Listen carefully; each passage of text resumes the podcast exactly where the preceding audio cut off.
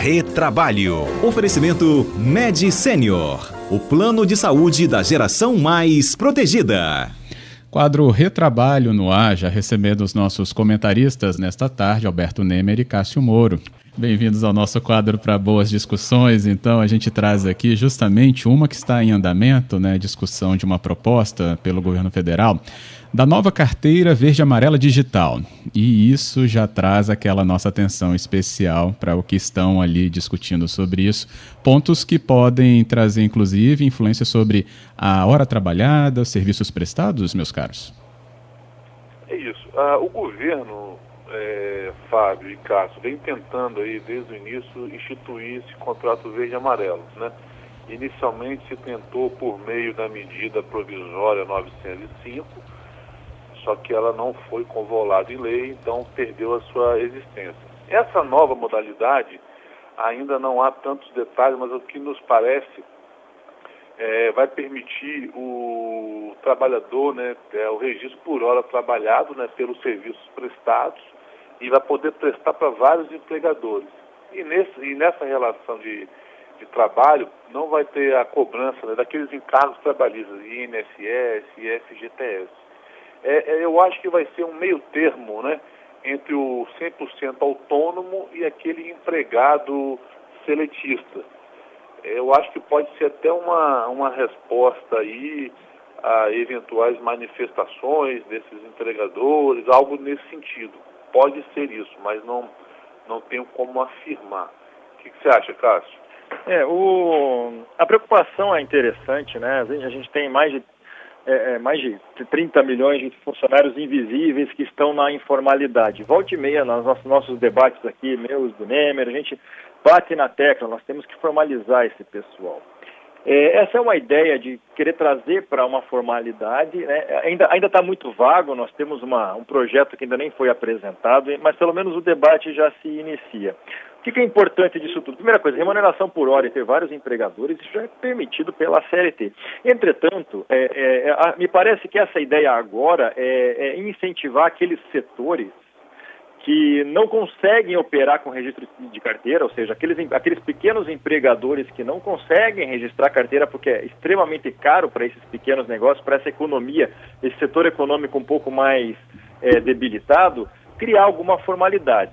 Me preocupa alguma, um tanto quando o Paulo Guedes fala que não vai haver contribuição previdenciária, por dois motivos. O primeiro é que a necessidade de uma formalização, ainda que não seja de CLT, é dar uma garantia previdenciária, uma garantia de futuro para o trabalhador. Então a previdência me parece fundamental. Também, do outro lado, a, arrecadação previdenciária é a arrecadação mais importante da União. Esse dia estava até lendo um artigo, acho que de ontem, do Pedro Neri, dizendo que a arrecadação previdenciária ela, ela supera a arrecadação de imposto de renda para o governo. Então uhum. tem que ver exatamente como que isso vai se processar e se de fato esses trabalhadores serão garantidos com, com seguros e previdências para o futuro. Acho que isso é importante. Quanto a não ter FGTS, eu já bato na tecla faz tempo, o FGTS nada mais é do que um empréstimo compulsório. Na verdade, trabalha, todo trabalhador empresta 8% do seu salário todo mês para o governo, não pode sacar de cara. Então, me parece de fato que é uma tentativa de trazer para a formalidade, mas nós temos que analisar com cautela como isso vai ser feito. A gente não tem ainda dados muito concretos sobre isso, né? Uhum. É, eu pensando aqui, fiquei também analisando sobre como que seria alimentado pelo né, aquele que contratar esse, esse, essa mão de obra, né, alimentar esse sistema e como seria né, esse sistema para que isso também né, seja é, bem honesto com esse trabalhador. É isso ainda, assim, como o Cássio disse, Fábio, não há, há, não há nada concreto, né? O Paulo Guedes vem citando isso em entrevistas, mas ainda não temos acesso de forma detalhada. Mas o que nos parece é que o governo quer criar algo entre o autônomo ou aquele que está na informalidade para ter algo de formal, mas não, mas não sendo também um empregado seletista. Até, eu vou até além, Cássio, acho que, eu acho que o intuito disso, além de possibilitar aqueles empregadores que não têm condições, mas também de ajustar a nossa legislação para essas novas formas de relacionamento, né, de tecnologia, de aplicativos, seja lá o que for. Então a gente precisa também dar essa, essa evoluída. Eu acredito que, que essa carteira verde amarelo digital que está sendo chamada venha também para contemplar isso. É, eu, hum. Eu quero. É, é querer mesmo, eu estou cansado de falar. É, é verdade o que me preocupa nisso, na verdade, é, é que isso possa é, é transbordar para todo tipo de empregador. É importante que hum. claro que um projeto desses deve ser feito para setores específicos ou para padrões de empregadores, microempregadores é, é, microempregadores ou situações que não se amoldam à CLT. Uma norma dessa não pode jamais atingir aqueles setores que, em que a CLT tem o seu espaço, que são aqueles operários de chão de fábrica, normalmente de, de empresas grandes. É para isso que serve a CLT. Né? Então tem que saber ter essa divisão direito, né? Você passar uma lei flexível para todo tipo de trabalho me parece um grande erro. Assim como uma lei muito rígida, que é o que nós temos hoje, para todo tipo de trabalho também não funciona. Acho que essa certo. grande preocupação é, é fundamental. É, também nessa questão, né, você aí gera até justamente um, um uma preocupação, né, é, como que seria se isso justamente não tivesse essas limitações ou definições né, mais específicas? Porque poderia atingir, acho que, toda a relação trabalhista né, brasileira, né, ou se ampliar é, de uma maneira muito grande, que é o pensamento do trabalhador seria, será que a minha área deixaria de ter, então, a carteira assinada como eu tenho hoje para passar a ter um contrato como esse? Esperamos que, é, que não. Eu, eu, sou, eu sou um pouquinho mais otimista. Por mim, assim, como a gente não tem nada concreto, mas por mim não haveria restrições, mas tendo diversas outras possibilidades. É, obviamente, a gente sabe que a CLT hoje tem, as, tem seus excessos, né, as suas questões burocráticas, e eu venho batendo nessa técnica, que acho que ela precisa evoluir da forma que está hoje não dá. E temos que entender também que já, já diversos estudos demonstram que essa, essa nova geração aí que vem, já que está entrando ou vai entrar no mercado de trabalho, não quer saber muito dessa relação é, que a CLT nos obriga a ter. Eles querem, essa geração quer mais liberdade também, mais autonomia, não tanto vínculo, porque Antigamente era comum um funcionário, um empregado, ficar lá 20 anos, 15 ou até 30 anos na empresa. Os estudos comprovam agora que um funcionário vai ter interesse de ficar no máximo de 3 a 6 anos na empresa.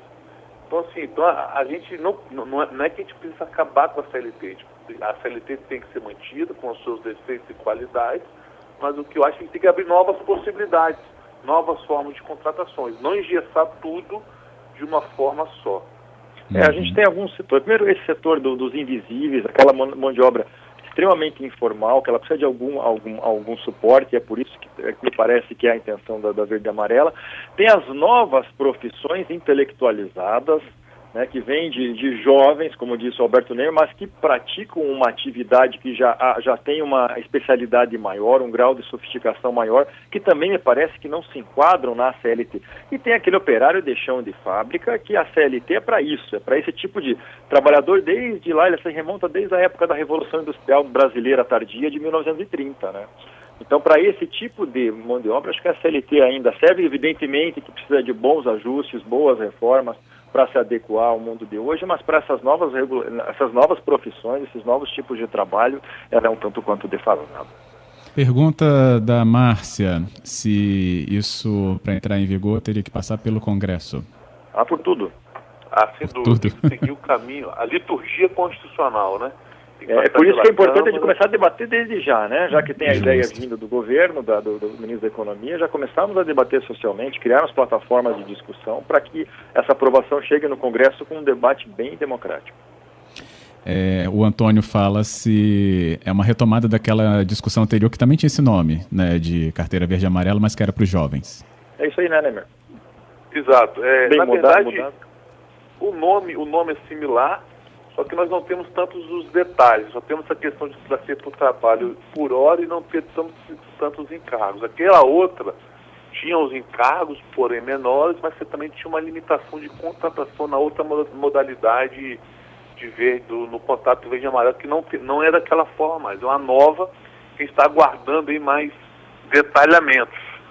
Uhum. Que é importante ter esse debate até para aprimorar, eventualmente, a, essa norma que vai ser editada. O Tiago fala, e foi o Cássio que fez a referência ao FGTS, né, sobre é, ser compulsório, Cássio. Ele analisa mais do jeito que foi construído as finanças do governo, é difícil ele soltar essa por causa do financiamento que lhe diz que é ligado à casa própria. É, eu acho difícil ele acabar com o FGTS dos contratos seletistas que nós já temos. Né? A, a, proposta dele agora é, é, criar uma nova modalidade que não tem o FGTS obrigatório, mas mantido para quem já tem carteira assinada e tem o FGTS obrigado. Também acho muito complicado tirar o FGTS de uma hora para outra, uma, uma, regra de transição. Existe uma proposta até acho que do Partido Novo, que é você continuar o FGTS obrigatório, mas o trabalhador pode escolher onde ele quer aplicar isso, se quer colocar em ações, em renda fixa, onde ele quiser, e não num fundo para o governo usar para onde ele quer. Enfim, deve, devemos avançar com esse FGTS, que de fato ele é uma, uma, um empréstimo compulsório. Todo mundo emprestando dinheiro para o governo. É. Mas não recebe lá na frente? É, com um jurinho meio baixo, que até agora, nessa situação de hoje, pode até ser interessante, mas aumenta um pouco o juro, teu FTS fica lá para trás, você perde dinheiro. Você podia estar usando ele durante o mês para gastar com outras coisas ou aplicando em outras coisas e ter mais interessante. Você estava comentando, Nemer? É, exatamente. A questão se recebe lá na frente, mas você perde muito valor por causa da correção. A correção é, é muito baixa. Beleza. o dinheiro é, corrói, vamos assim dizer, pelo tempo. E tem que saber o que tem, como usar o seu dinheiro é você mesmo, não o governo, né? Ele te força uma, uma, uma reserva. Isso aí. Bem, Hernandes também está ouvindo a gente e fala: a MP da redução da carga horária e suspensão do trabalho foi transformada em lei, mas não teve ampliação do prazo de 60 dias para suspensão e 90 para redução. Hernandes, sintonizadíssimo aqui com a gente, já tem então daqui a pouquinho a sua resposta, Hernandes, porque a gente estava para falar sobre isso também, não é? É. Exatamente. Então a gente tem primeiro só o repórter CBN, para não deixar de acompanhar as notícias do Brasil e do mundo. Então a gente volta com a resposta para o nosso ouvinte também, o um comentário sobre né, a MP virar lei. É a 336, isso, né? 936. 936, beleza. Isso. De volta ao nosso quadro Retrabalho, recebendo os nossos comentaristas, Alberto Nemer e Cássio Moro. A gente já retoma com a dúvida do nosso ouvinte, que havia questionado aqui a MP da redução da carga horária e suspensão do trabalho. Ele perguntou sobre os prazos, mas é bom a gente ressaltar né, sobre a MP já então ter virado lei. Exato, Fábio. É importante explicar para os ouvintes que a medida provisória 936 agora é a lei 14.000 14.020. Uhum. E, né, e nela estipula os prazos que eram previstos na medida provisória. O que a, a, essa lei traz de novidade é a possibilidade de se aumentar o prazo de redução de salário de jornada ou a suspensão do contrato de trabalho. E, e essa possibilidade depende agora de, uma, de um decreto do, do Poder Executivo, ou seja, do, do, do governo federal. Então, tem a lei e vai vir um decreto. Isso, a, a lei, a lei, só para tentar deixar mais claro, a lei é, trata, do que trata, trata do que estava na medida provisória, ou seja, lá você tinha um período máximo de 90 dias de suspensão, desculpa, de redução de jornada de salário e no máximo 60 dias para suspender o contrato de trabalho. Uhum. Só que a lei trouxe uma inovação que não tinha na medida provisória que o governo federal pode aumentar esses prazos mediante um novo decreto. Hum. Então, o que o ouvinte perguntou vai depender desse decreto. Exatamente. Ah, ok. Então tá aí, Hernandes, respondido. Vamos acompanhar qual vai ser esse posicionamento vindo então do decreto do governo federal, do executivo. Bem, é, foi a única alteração encontrada em relação ao que a gente já havia discutido? Não, tiveram outras alterações também Fábio, é, principalmente na, na questão do acordo individual, teve uma mudança interessante, que é antes a empresa que não, não tinha uma, uma limitação de faturamento da empresa para você reduzir o, o salário e jornada individualmente.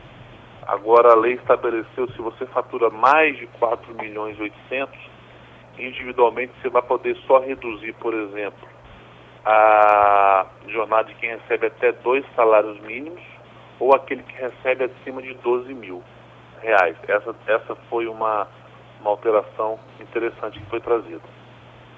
Uhum. E a avaliação, Cássio, né, da lei, então, é. após essa a publicação? Bom, primeira, primeiro lugar é que acho que chegou o fim a nossa novela de MP 936, né? Todo, todo, todo retrabalho a gente Sim. falava um pouquinho das alterações que eram é, colocadas pela, pelas casas, pelo Congresso. E agora virou lei, me parece que agora a, a novela chega ao fim e esse é o, é o, é o episódio final. Ah, é interessante, ela de fato é, é, ela manteve aqueles pontos que o Congresso já tinha colocado, como essa mudança que o Neymar falou, há uma diferença de rendimento se a empresa ganha mais ou menos de 4,8 milhões de receita bruta em 2019 para permitir o acordo individual ou não. E demais, acho que ela, ela, ela deixa as coisas um pouco mais claras. Interessante, vamos ver se ela efetivamente vai, vai, vai cumprir com o seu papel de amortizar os efeitos da crise, ou se talvez a gente precise e acha que vamos precisar de um decreto prorrogando essa medida para um tempo futuro. Uhum. Bem, é isso. Eu estava olhando aqui. É... É... Ah, pode falar, que eu vou para outro, outro ponto. Ah, tá. Não, ponto, no, faltou aquele ponto lá da, da medida do Guedes do imposto de renda negativo. Imposto de renda negativo. Hum, ótimo. É uma, é uma eu queria falar, é porque foi uma daquelas propostas do Paulo Guedes, né, Pode falar. verde amarelo. Ah, lá de cima do também verde amarelo. imposto tá de renda negativo para gente, que é, uma, que é uma coisa muito boa, é uma inovação bem interessante, Fábio. É... Posso falar? Pode, vamos lá. o imposto de renda negativo, o que, que é? É uma ideia do Paulo Redes, é bem interessante, é uma ideia já idealizada lá em 1938, 1838 pelo Augusto Cornot, mas ele ganhou popularidade com o Milton Friedman em 62 e aqui no Brasil com o Suplicy em 91. Veja que não tem nada a ver com ideologia isso. É algo semelhante àqueles programas de renda básica ou renda mínima, como Bolsa Família, como o, o Corona Voucher, ou auxílio emergencial, só que ele funciona de maneira diferente. É bem interessante essa proposta do Ministério da Economia. É, ele entra dentro daquele, daquele esquema de alíquotas do imposto de renda. Né? Hoje nós temos quem ganha até 1.900 reais é isento, quem ganha um pouco mais, o imposto de renda é 7,5%, 15%, 22,5%, 27,5% máximo para quem ganha acima de 4.464. O imposto de renda é, se você ganha até tanto, e não sei qual vai ser o, a, o padrão que o, que o ministro da Economia vai usar, talvez até quem ganha até 1.903 por mês, que é o padrão de hoje, você não vai ser isento, você vai receber um dinheiro do governo. Então é uma medida bem interessante para a injeção de moeda, aumentar a liquidez e garantir uma renda mínima para o trabalhador. Vamos ver se essa proposta agora vai para frente. Em 91 foi aprovada pelo Senado, proposta do Suplicy, do PT, mas não foi para frente. Vamos ver se agora com o, o Guedes a coisa ande. Uhum. Mas isso não tinha que entrar na reforma tributária? É, vamos ver o que vai acontecer nessa proposta dele, né? É. Eu não sei como, como, que ele vai criar renda de sustentáculo disso, mas é uma medida bem interessante que ela envolve tanto a parte tributária quanto a parte assistencial. Isso é bem interessante. Beleza. Bem, eu só queria então pontuar aqui é, que houve uma reunião agora há pouco é, em Brasília com o Rodrigo Maio, presidente da Câmara, com os representantes dos entregadores dos aplicativos que a gente tanto falou no último encontro. E eles levaram lá demandas para o presidente da Câmara, né? Congresso também, então, claro, envolvido, né? Os deputados. É, e eles, então, aqui pelo que eu estou vendo na agência de notícia do Congresso, eles falando sobre as demandas do movimento alertar a necessidade da garantia de direitos trabalhistas. E a pandemia tem escancarado, segundo eles, a precarização a esses trabalhadores, a que eles estão submetidos, e consideram, então, haver justamente uma legislação específica para eles. É, então a demanda está acontecendo.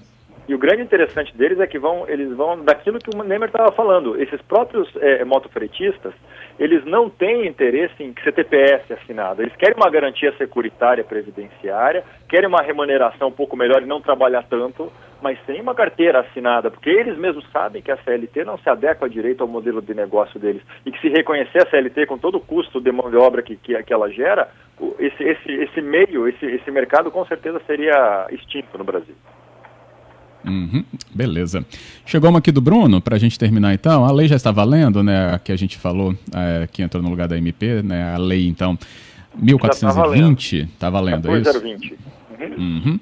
Beleza, Bruno, tá valendo então. É isso.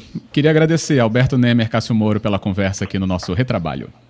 Obrigado, Fábio. Obrigado, ouvintes. Obrigado, Cássio. E espero todos aí na, até semana que vem, se Deus quiser. Também digo mesmo, obrigado a todos vocês, obrigado Fábio e Nemer e a todos os ouvintes. Um abraço. Show. Outro, até a próxima. Um abraço. Bem, tchau, tchau. Outro Nemer, obrigado Cássio.